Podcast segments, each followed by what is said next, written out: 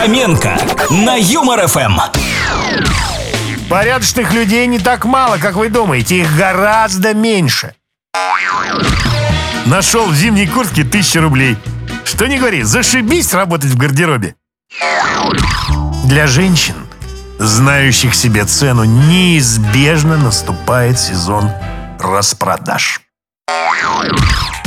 Ищу умную, красивую, ухоженную, сексуальную, заботливую девушку для создания серьезных отношений по четвергам.